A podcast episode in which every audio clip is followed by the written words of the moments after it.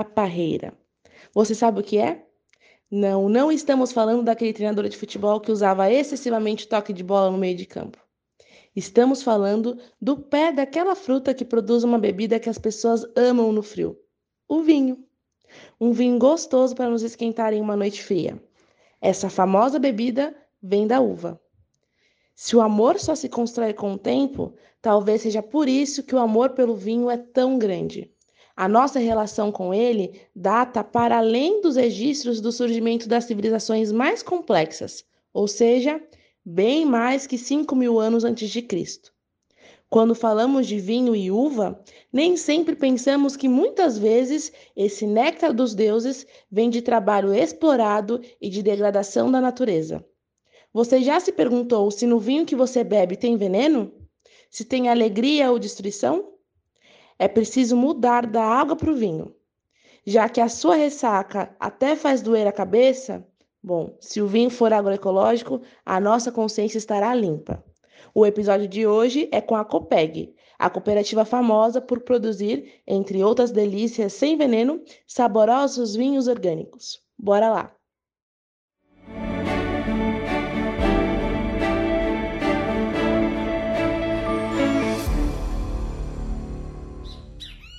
Boa alvorada, período vespertino, noturno ou boa insônia para você que não dorme com o governo Bolsonaro. Estamos aqui subindo mais uma vez o nosso ônibus solidário, nosso podcast Vozes Livres, um podcast, um videocast realizado em cooperação entre a Fundação Lauro Campos Marielle Franco e a Rede Livres, sempre trazendo para vocês pautas, debates, experiências concretas de economia solidária, cooperativismo e agroecologia. E hoje a gente tem, como sempre, mais um convite muito especial e um convite que vem muito bem a calhar. Sei que você, consumidora consciente, solidário e solidária, que vai pedir para curtir o canal e vai estar tá compartilhando esse episódio, pode estar nesse momento saboreando um vinho da Rede Livres que é possível, que foi produzido, que se torna viável por causa desse nosso convite que temos aqui hoje. Temos a Copeg, a cooperativa responsável pela produção desses vinhos. Antes de eu chamar uh, o nosso convidado, que é o Damian, hoje, só queria reiterar o pedido para você, solidário e solidária, curtirem o nosso canal, compartilharem nosso episódio para todos os seus amigos e todos os seus inimigos também, porque eles precisam saber de tudo que é bacana que a gente discute por aqui. Mas então vamos lá. Hoje quem a gente tem por aqui é a Cooperativa de Produtores Ecologistas de Garibaldi. Sim, não só uma cooperativa, mas uma cooperativa ecologista também. Agroecologia é isso, é preciso produzir de outra forma diferente, que não agrida o meio ambiente, produza trabalho digno, cooperação entre os trabalhadores, as famílias que produzem. E pode também é, esse sistema produzir vinhos deliciosos. É por isso que a gente tem o Damian Chiesa, se eu não erro o seu nome hoje aqui, como nosso convidado. Damian, seja bem-vindo. Primeiramente, obrigado aí pelos sabores que você proporciona. É um vinho que a galera gosta muito aqui. Se você não sabe, aqui em Santos a gente tem uma comunidade de cerca de 160 consumidores conscientes que consomem os produtos, aí os alimentos semanal, quinzenal, mensalmente, sempre a galera leva um vinho. Então, obrigado aí, se apresenta para a galera aí. É, quem é você, por favor? E aí, galera, tudo bem? Então, meu nome é Damian Chiesa, né? Eu sou aqui da Copeg dos Orgânicos de Garibaldi, Serra Gaúcha. é uma alegria estar com vocês aí né, nessa tarde aí e espero poder né, contribuir um pouquinho da nossa experiência aqui na, na cooperativa e também poder passar uma, um calorzinho aí, né? O vinho já ajuda, né? Mas também um pouco de calor humano com a experiência nossa aqui da cooperativa e de todos os produtores.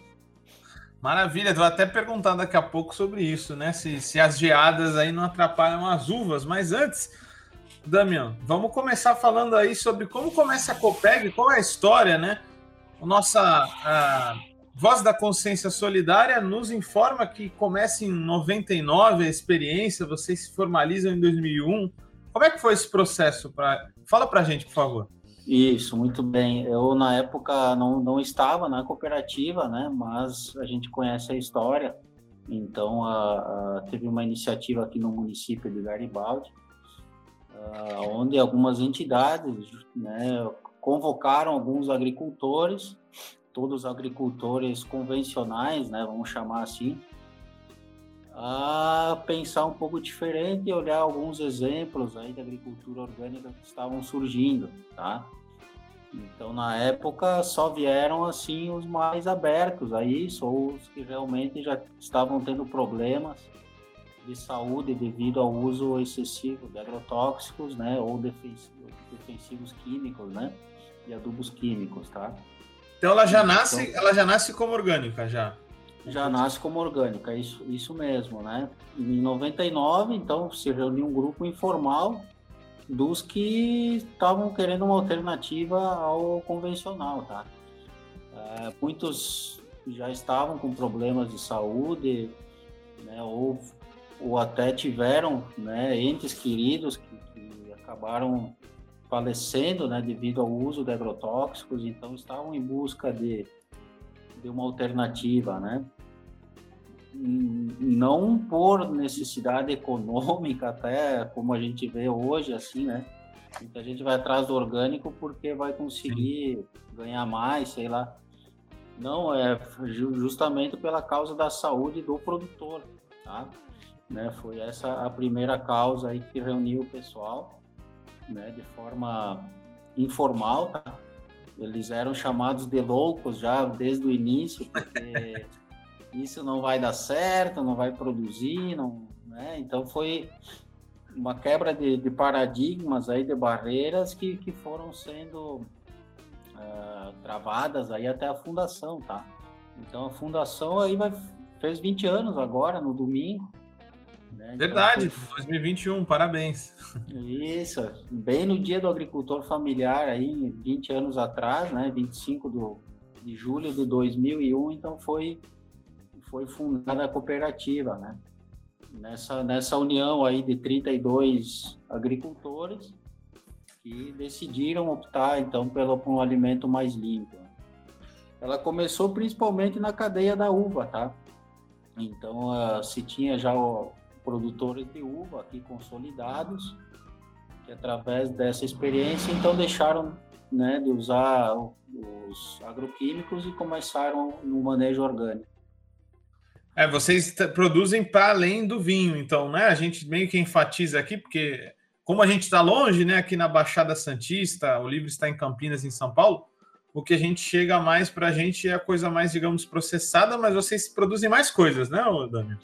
Isso, isso. Uh, começou na cadeia da uva aí, com os vinhos, sucos, espumantes. Né? Daí a gente tem de industrializados ainda doces de fruta, conservas né? Molhos, molho de tomate e tal.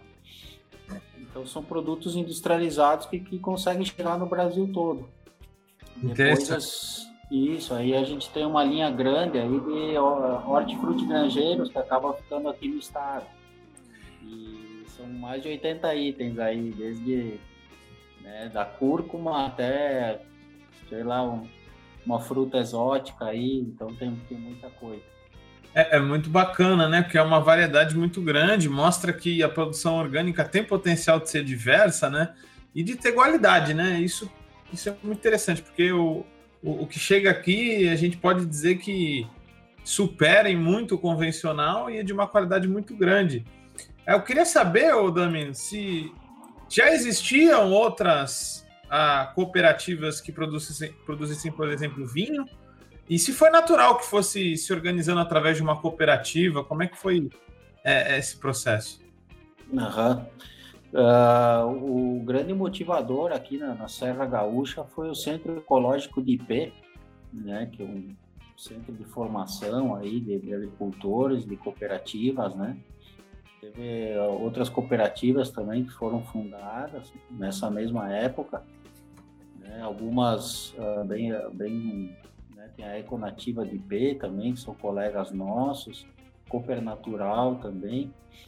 Então foi todo um movimento, né, que, que acabou assim, né, para toda a Serra Gaúcha aqui, É, hoje são mais de 450 famílias aqui na Serra Gaúcha que trabalham com a produção orgânica. Né? Então, é uma referência no país, né?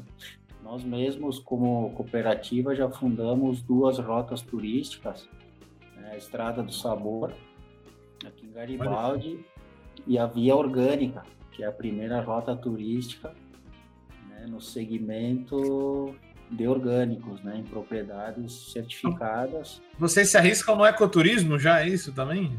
Isso, isso mesmo, é, o pessoal, né, a gente diz assim que, que a melhor propaganda é a pessoa pisar na terra ali, né, pegar, colher o pé e comer na, né, no, ou embaixo do, né, embaixo da, da, da árvore, né, comer a fruta embaixo da árvore, poder pegar a uva ali fresquinha na hora.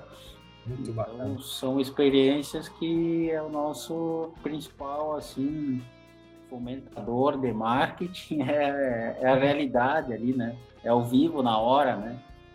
Sem precisar já... lavar, sem nada, vai lá, né? A criança arranca a cenourinha, já come.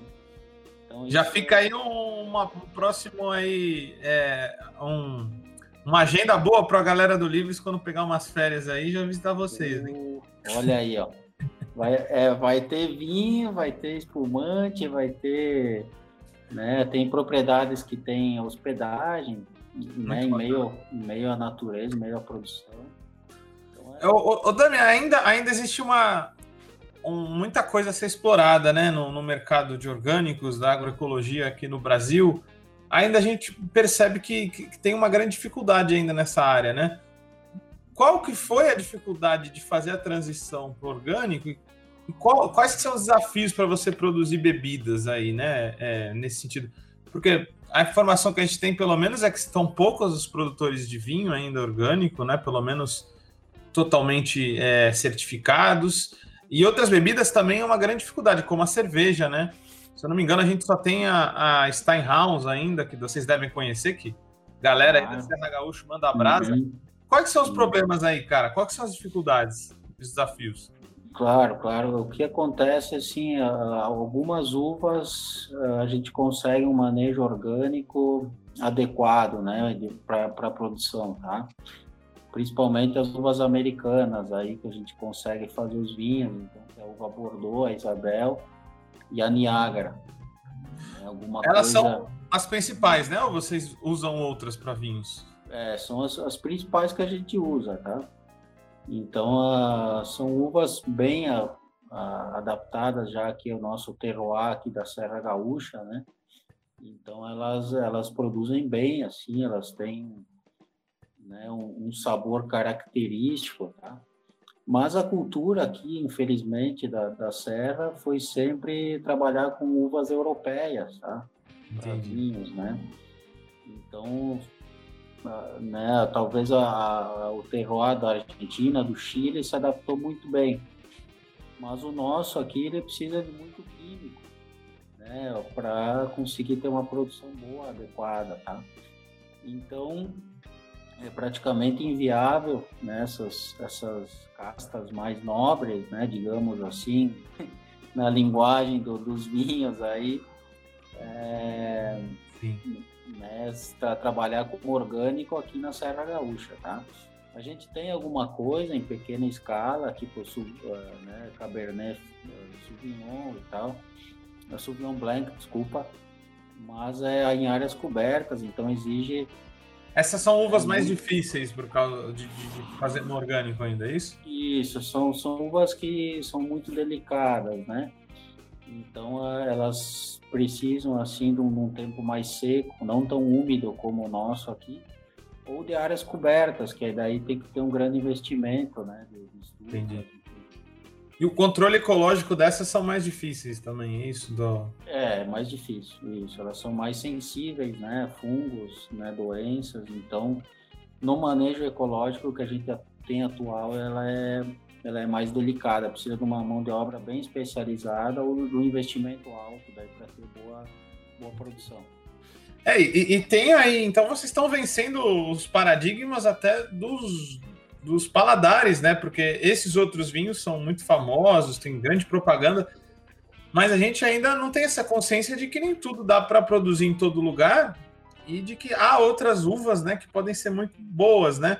Fala um pouco para a gente, principalmente dessas aí, da Niágara, do Bordeaux e do Isabel. São uvas que elas, algumas delas, principalmente a Isabel, eu acho, né? Elas não tinham uma exploração econômica muito grande, né, Dami? E agora elas vêm ganhando espaço. Fala para a gente um isso, pouco. Isso, isso. É bem interessante esse, esse ponto que tu toca aí, cara. Porque, assim, uh, se existia algum preconceito, tá? Com essas uvas por serem direcionadas para vinhos comuns, né? Isso falando aí no consumo macro, né?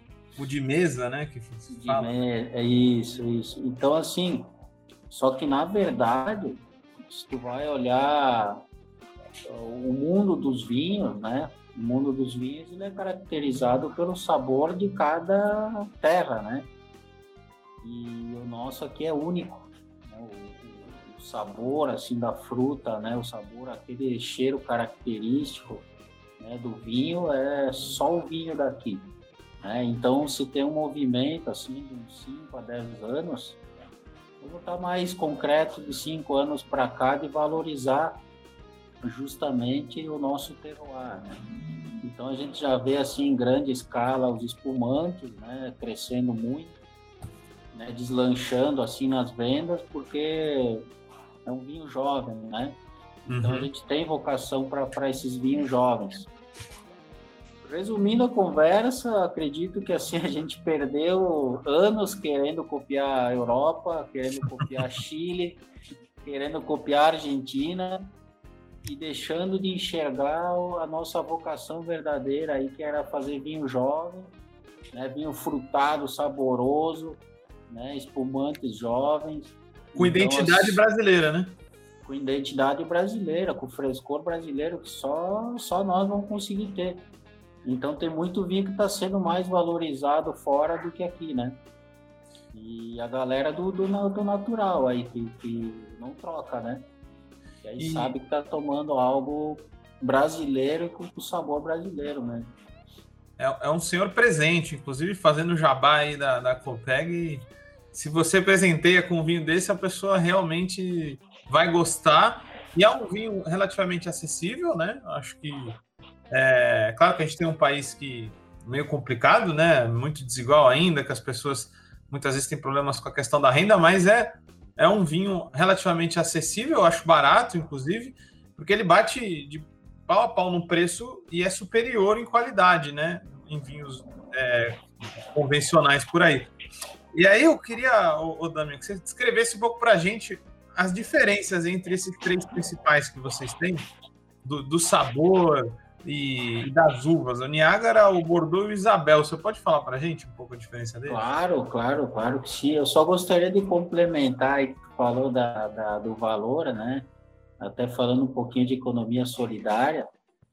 É, só para entender rapidinho, assim, a cooperativa ela fica com 7% sobre o valor da venda, né? Vamos supor, você vai pagar o vinho lá né, 10 reais, vai ficar com 70 centavos para a cooperativa.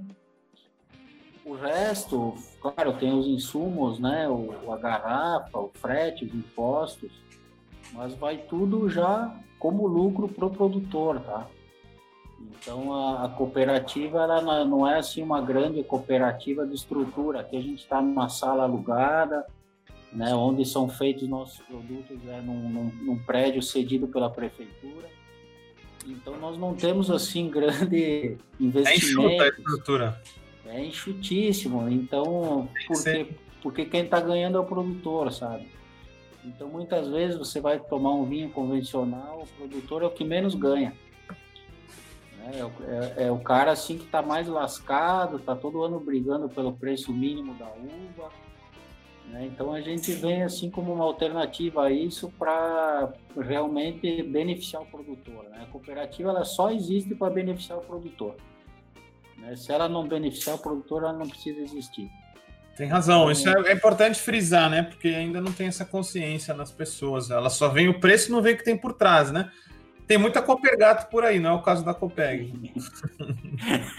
boa, boa. Trocadilho é muito bom. É. é. isso aí, verdade. A gente gosta de falar disso, né? Porque né? É uma coisa importante na hora da compra, né? Mas voltando aos vinhos, uh, o Isabel seria o vinho mais jovem, né? Vinho é um vinho tinto, né? Mais leve. A cor dele é mais avermelhada, né? Isso, uma cor avermelhada, uma cor rubi, assim, característica, né? E é, né, eu, eu acho fantástico, assim, eu sou fã número um do Isabel, para mim é meu, meu vinho preferido, dá para tomar todo dia. Somos dois. Né? Aquele copinho básico ali, e não vai te fazer mal, não vai né, dar dor de cabeça, nada. É um vinho jovem, né? Ele cai bem com, com, né, com qualquer qualquer prato, né? É, bom, quando está mais frio, que nem hoje aqui, que estava dando uma chuvinha congelada aqui, aí a gente já vai mais por um Bordeaux, que é um vinho um pouco mais pesado, né? um vinho um pouco mais carregado, tem uma tintura boa, né? É um vinho assim que tu sente aquele sabor característico do Bordeaux, né? Mais aveludado, ele prende um pouco mais na boca, né? E o Niágara ele é característico assim quando deu aquela esquentadinha ou com uma comida mais leve, né, com peixe, né, ele cai muito bem com uma salada, com frango. Né, o Niágara é, é o sabor da, da fruta aqui, né? Então é, é isso aí. Esse é muito bom, eu, eu concordo contigo, Isabel o melhor e, e não dá dor de cabeça mesmo, porque eu já testei. É, e é, é, culpa da vodka. Quando deu, é porque eu misturei. é, aí já, é aí já não dá certo. É, mas fala para mim a diferença. Ó, sempre tem essa pergunta aqui: Bordeaux, do, dos Bordeaux. Vocês têm o suave e o seco, né? Isso. Fala pra gente a diferença desses dois, Dani. Claro, o suave ele tem um pouco de açúcar, né? Ele tem um corte de açúcar, tá? E o seco, então, seria sem nenhuma adição de açúcar, né? Cabe também lembrar que os nossos vinhos são veganos. Né? O pessoal, às vezes, no vinho convencional usa clara de ovo, né? Que é para dar mais estabilidade no vinho e tal. E a gente não, não usa nada disso, né? É só a fruta mesmo. Né? E o SS, que é um conservante que é obrigatório, né? A gente colocar na, na lei brasileira ainda existe essa obrigação, né? Então hoje já está em trâmite aí os vinhos naturais, né? Então se tem a, a essa proposta aí que está andando, né? Então a gente está acompanhando e, né, e assim que possível também a gente vai vai ter esse produto. Muito bacana, Damião. É, você podia falar um pouco para a gente da produção? Como é que é? Vocês consorciam? Como é que é o controle ecológico também para não usar pesticida? Quais são as dificuldades aí na, na hora da produção? Claro, claro. Uh, nossa, uh, vamos pensar assim na nossa saúde, né? Como seja a saúde da planta, né? Então, a gente só pega uma gripe ou só fica doente quando a nossa imunidade vai lá embaixo. Né? E assim acontece com a planta também. Então, para a planta ter uma imunidade boa, o principal que ela precisa é um solo, né? Um solo saudável, né? tendo um solo saudável, as folhas vão estar saudáveis, a planta vai estar toda saudável. Então a gente assim, aqui na, na serra tem tem parreirais assim que tu vai embaixo do parreiral, parece que está mais limpo que na, na casa assim, né? Não, não tem um uma peste que seja, uma guanchuma que seja, nada. Né? Não tem nada assim, parece solo do deserto assim, né? uma terra limpa, né? Aí o que, que acontece ali, né? Dá, dá chance para tudo que é, que, é, que é doença. Então a gente, no nosso manejo, a gente tem adubação verde, né? Essa época aqui ela está praticamente no quase na, na, folha da parreira em cima, assim, né? E isso Sim. tudo vai, vai gerando uma cobertura, vai gerando uma vida, né? A gente utiliza de fermento crioulo aqui, que, que é, um, é, um composto aí de, de, de, bactérias, né, que vai melhorando essa composição do solo, que depois vai degradar essa palha aí, que vai gerar nutrientes, né, vai decompor e vai levar tudo isso aí para as frutas, né. Então, né, basicamente assim, eu controle do solo, né, para ter uma, uma imunidade boa na planta. É bacana dizer isso, né? A gente sempre ah, chama atenção para essa questão. Produzir mais comida é, no modelo convencional é, na verdade, produzir menos a médio prazo. Na verdade, isso já está acontecendo, porque o modelo convencional do agrotóxico acaba com o solo, né? Ah, então, quando falam, ah, não, mas o orgânico não consegue produzir comida para todo mundo. Pelo contrário, é o convencional que está cada vez em mais queda de produtividade. Você concorda é. também? Porque o solo é tudo, né? É verdade, Guilherme, isso aí mesmo, cara. A gente nota assim, talvez a curto prazo, né, o convencional ele vai vai produzir mais, tá? Mas pensando, né, a longo prazo, que é a sustentabilidade, né, a gente sabe que aquilo ali é uma falácia, né? Não, não, não vai não vai se manter, né? Esse sistema ele não se mantém, ele, ele vai cair, né? De uma forma ou de outra ele não é sustentável. Pelo bem ou pelo mal, a gente espera que pelo bem, né? é verdade. Então assim, ó, tem alternativa, né? Mas às vezes o ser humano ele é muito imediatista, né?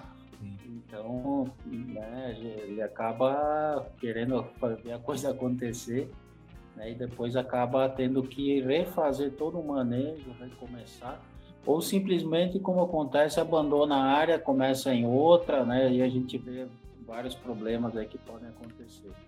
Né? Muito bacana, cara. É, a gente tem muitas curiosidades, né? A gente está focando muito no vinho, né?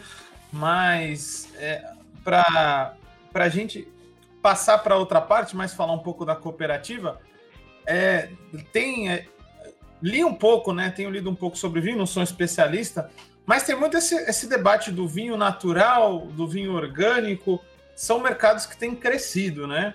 Como que você vê essa questão de ter que certificar, não tem que certificar? É, você vê como confiável muitas vezes comprar um vinho não certificado? Como que você vê essas questões aí do, do mercado de vinhos? Claro, claro, é importante. Uh, a gente vê assim, né, o orgânico, quando ele começou, também não tinha o selo Orgânico Brasil, que nem tem hoje, né? Mas o mercado ele vai se organizando, né? Então, uh, hoje o, orgânico é consolidado, né? A pessoa que vai comprar orgânico tem que realmente comprar né, com selo, com garantia, porque é um mercado consolidado, né? É isso que vai te dar uma segurança, né? gente ouve muito falar de segurança alimentar, né? Então tem que estar dentro de todas as normas, né? Tudo aquilo que é exigido, né? É, infelizmente o, o, o, vinho natural ele ainda não está regulamentado, né? Ele ainda não está regulamentado, que é o que a gente espera que, que em breve possa acontecer. Né? E qual seria a diferença? Você classificaria? É, o vinho natural, então, ele né, pelo que se está sendo estudado aí, ele também é um vinho orgânico, né, e ele, ele não traria daí algum o conservante, né. Então, a, essa que seria a diferença, tá? Uh, claro, né, a forma de produção aí também tem várias formas de produção, o vinho mais ancestral, né, que é produzido em ânforas, né, ou com uma fermentação né, diferente né, do, do né, técnicas mais antigas né, de fermentação. Então, tudo isso né, ainda está em elaboração, tá?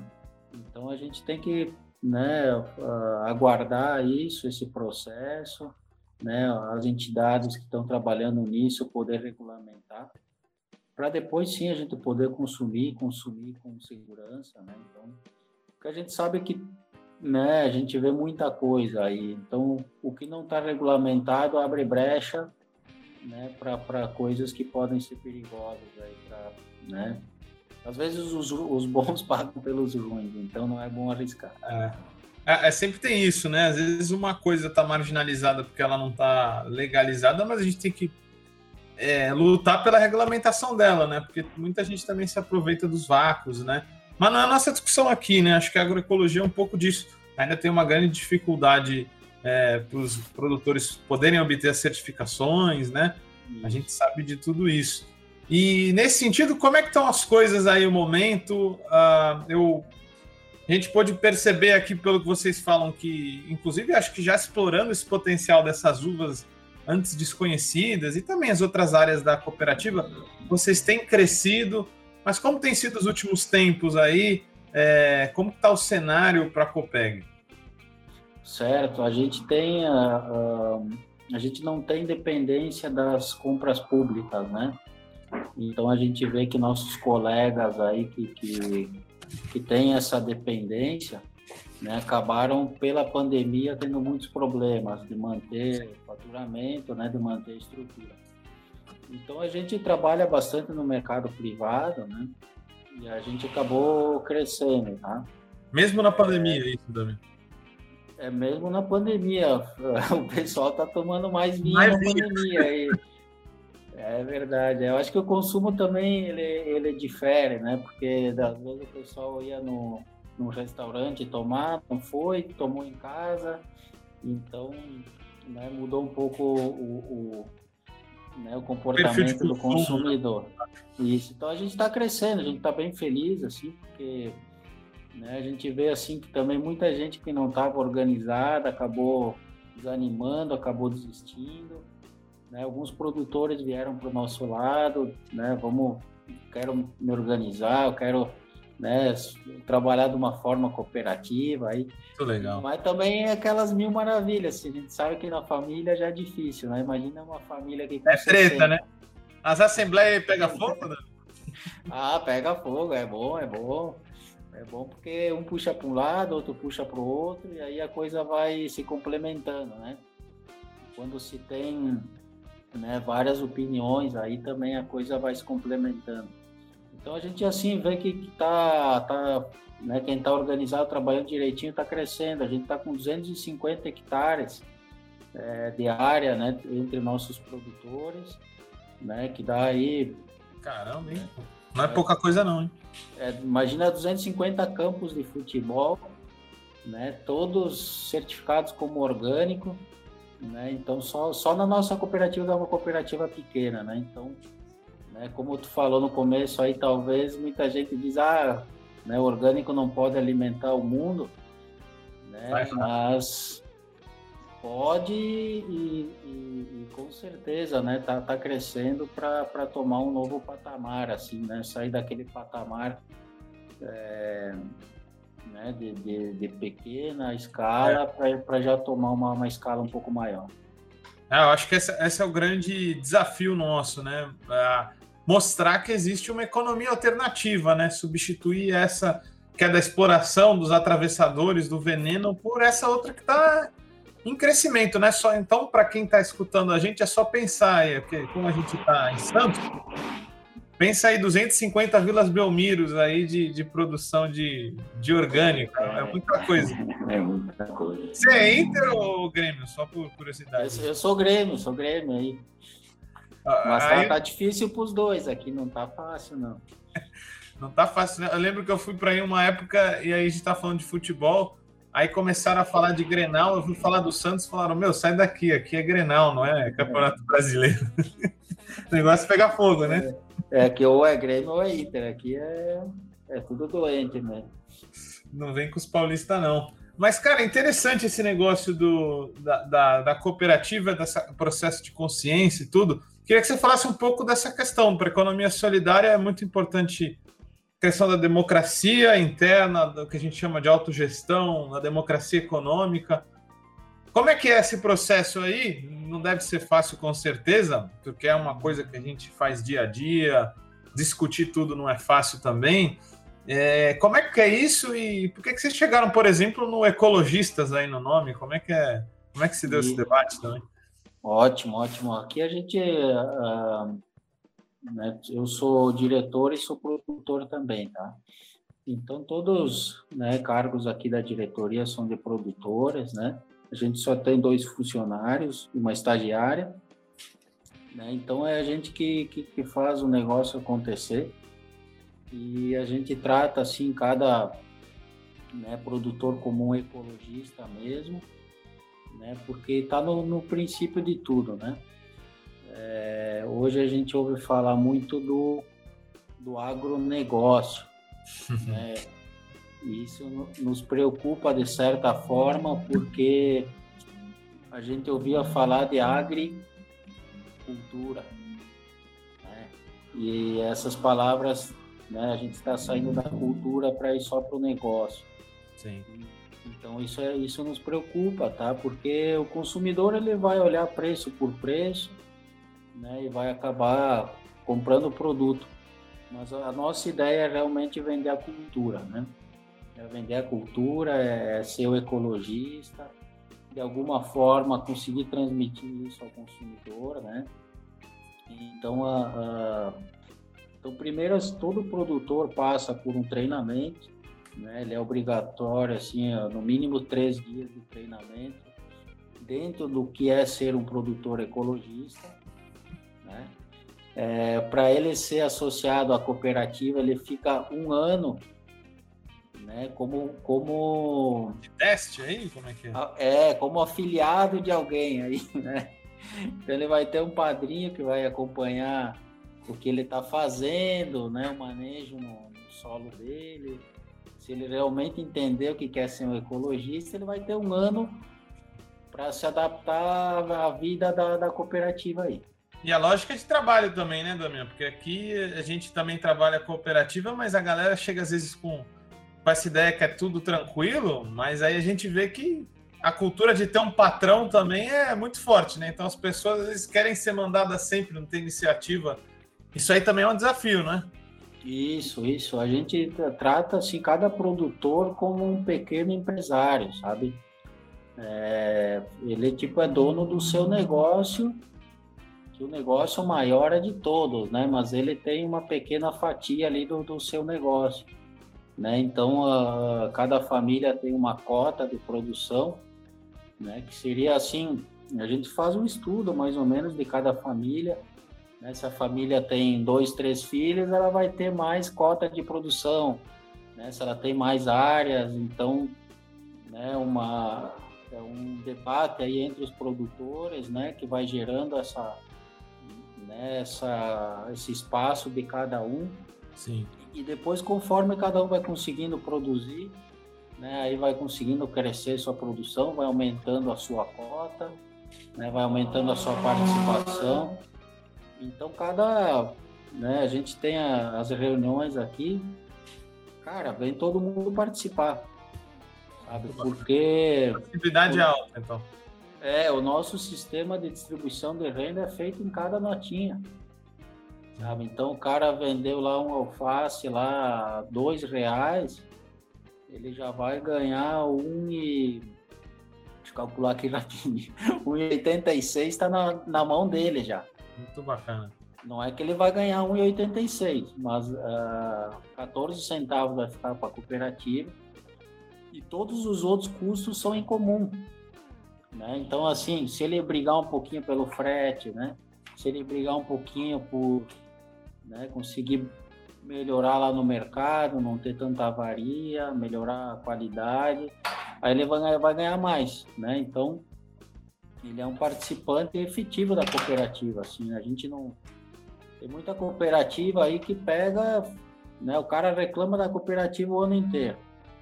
Aí chega no final do ano, o cara ganha um churrasco, uma, uma cervejada, ah, tá tudo certo. E aí tá tudo certo. Aqui a gente não paga churrasco, não paga cervejada, mas a gente trabalha o ano inteiro para que as famílias né, se sustentem e consigam né, deixar os filhos no campo, consigam fazer uma estufa, uma estrutura, né, melhorar a sua vida. Muito bacana, muito bacana. Agora a gente vai indo para a parte mais final do nosso nossa discussão é, Damian, mas está muito bacana. A gente quer saber um pouquinho mais de algumas coisas, né? Fala um pouco da Serra Gaúcha aí para a gente. A gente tem um monte de alimento que chega aqui, está lá sempre o selinho da Serra Gaúcha.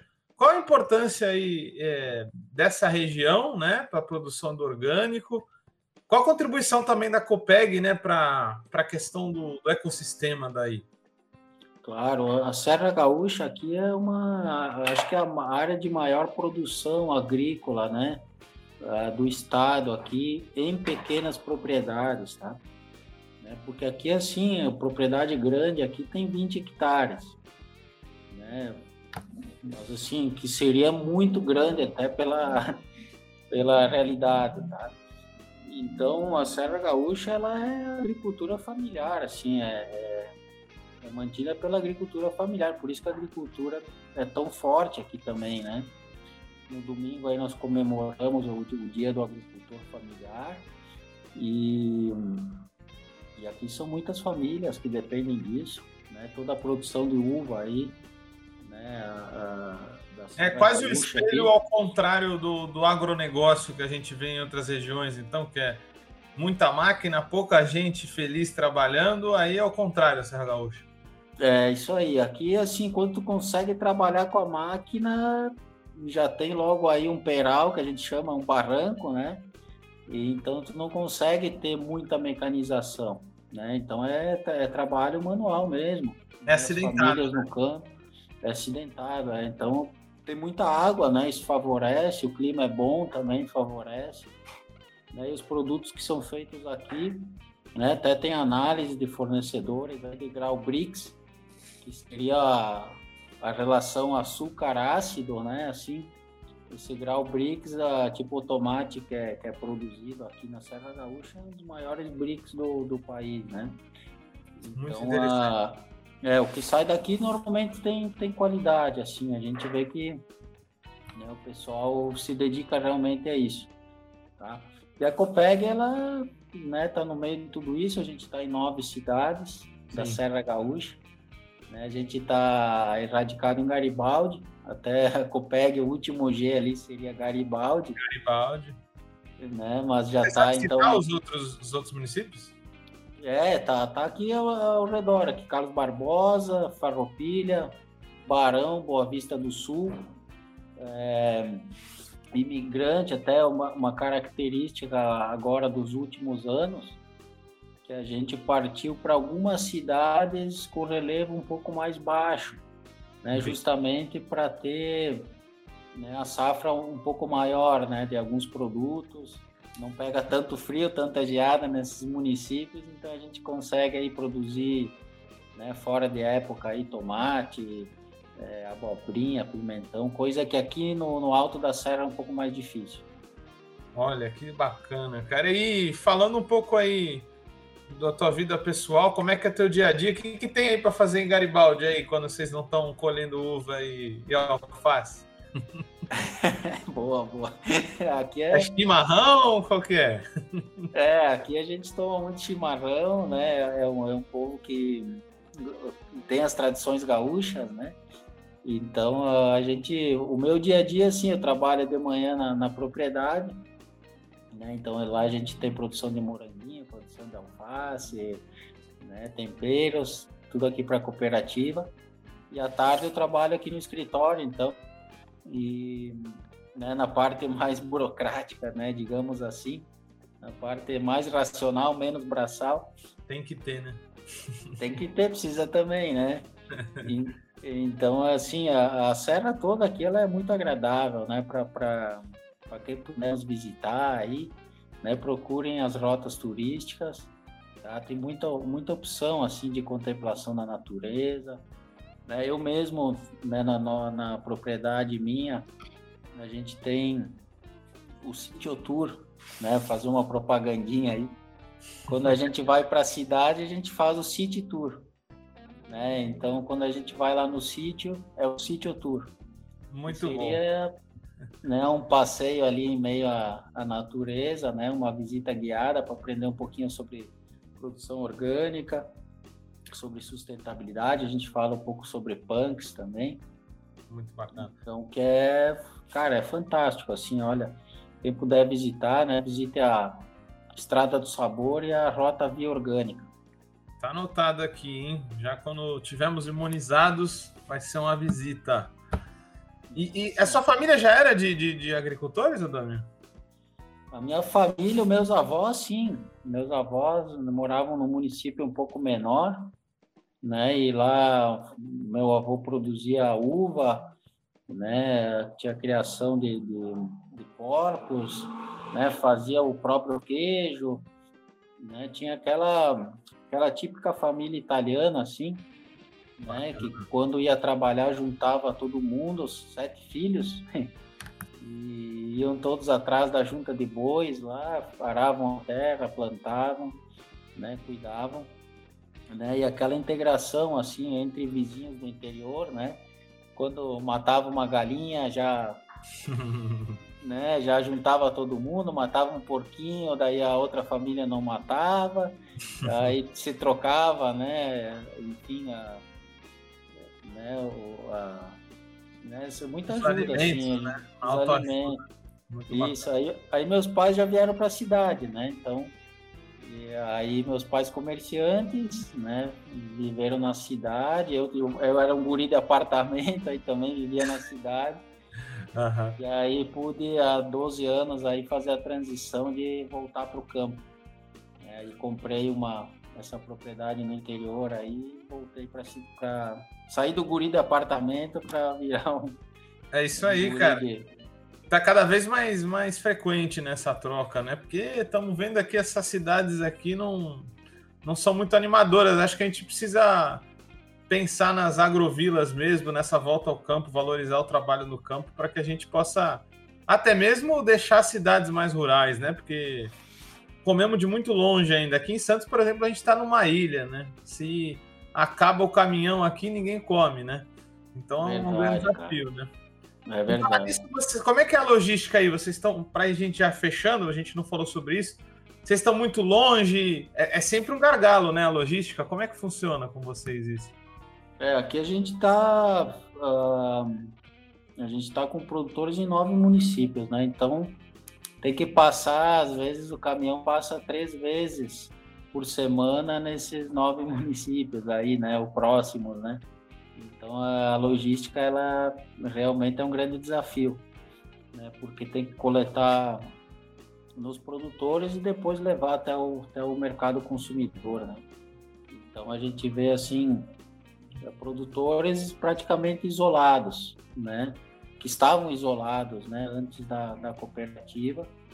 Então, há locais de produção ali onde não tem muita estrutura, estradas ruins, e a gente consegue, né? Interessante que a gente foi é, criando núcleos de produtores, né? Então, uhum.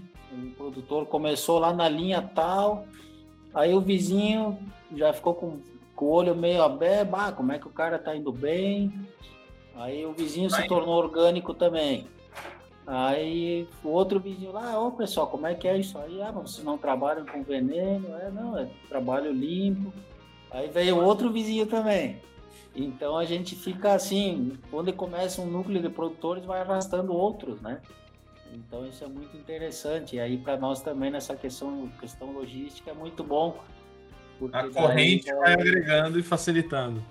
Isso aí, né? E no, no, caso deve ser mais difícil a feira do que a, as feiras que deve ser o, o, desafio, né? Ou não? As feiras também a gente participa de muitas feiras, né? Aí os produtores, né, já vão direto para a feira aí tem em Porto Alegre, né? A maioria, a maioria tem Bento também e aqui em Garibaldi também. Né? A gente também gosta muito de vender nas feiras porque tem aquele contato direto com o produtor, né? É, com o consumidor. Né? Consumidor, né? né? Muito importante. Muito bacana, Dami. É, foi muito interessante saber de tudo isso. Essa cooperativa que está com 20 anos aí, né, de, de existência. Segundo as informações dos nossos oráculos, tem crescido cerca de 12% ao ano, né, Dami? E acho que tem muito a ver com essa clareza que vocês têm, que a gente parabeniza, de também entender que a gente precisa disputar o mercado. Claro que não do jeito que eles fazem, né? Mas com a nossa ética, com os nossos princípios. Mas, infelizmente, no Brasil, ainda lógicas de governo ainda enfraquece muito a agricultura familiar, que de um governo para outro as políticas mudam muito. Acho que é um grande recado aí que a gente tem para dar é esse, né? Para a gente disputar o mercado, não esquecer de disputar o Estado também. Esperamos que a agricultura familiar tenha mais apoio no próximo período. E a gente fica muito feliz com a experiência de vocês. Queria só que você deixasse aí uma mensagem para a galera que escuta, falasse um pouco dos desafios da Copeg, para a gente, infelizmente, terminar o nosso papo que foi bom, mas passa rápido, né? O tempo. É, é verdade, passou rápido mesmo. Galera, a gente agradece muito aí a, né, a confiança de vocês aí nos nossos produtos, tá? Uh, a gente vê assim que, que tem muito a melhorar, né? E também novas ideias aí podem entrar no nosso WhatsApp, no nosso site, né? Nos mandar aí um, um feedback aí. E a gente, cara, a gente, a gente quer fazer o nosso melhor aqui e quer que a cultura chegue aí. Né? A gente não sabe direito como fazer isso. Né? A gente luta por uma agricultura, não por um agronegócio. E essa cultura aí que, que tem que manter ela de pé, né? Então vocês estão de parabéns aí do livro, porque vocês estão né, lutando por algo que tem sentido, né? Que faz sentido, né? Então, cara, viver em comunidade, viver em cooperativa é a melhor coisa, né? É o mais difícil talvez, mas é algo que faz sentido né? E a gente tem que levar essa cultura adiante, aí a gente tem que lutar pelo aquilo que vale a pena. Com certeza, Damian. Pode ter certeza que a gente vai continuar aqui na cidade organizando circuitos de consumidores conscientes, circuitos locais, circuitos que tragam esses alimentos aí é, tão gostosos que vocês produzem, para que a gente revolucione a cidade também. E para terminar o, o, o, nosso podcast hoje, eu reitero que, pessoal, bebam vinho da Copeg, porque vinho emagrece. Eu sempre me sinto mais leve depois que eu bebo vinho. Então, pode conter ou não fake news, essa, essa é mensagem. Mas você que foi, que nos acompanhou, solidário e solidária aí, curta nosso programa, compartilhe e espere o nosso próximo episódio aí. Vozes Livres toda semana com vocês. Um abraço solidário e até a próxima.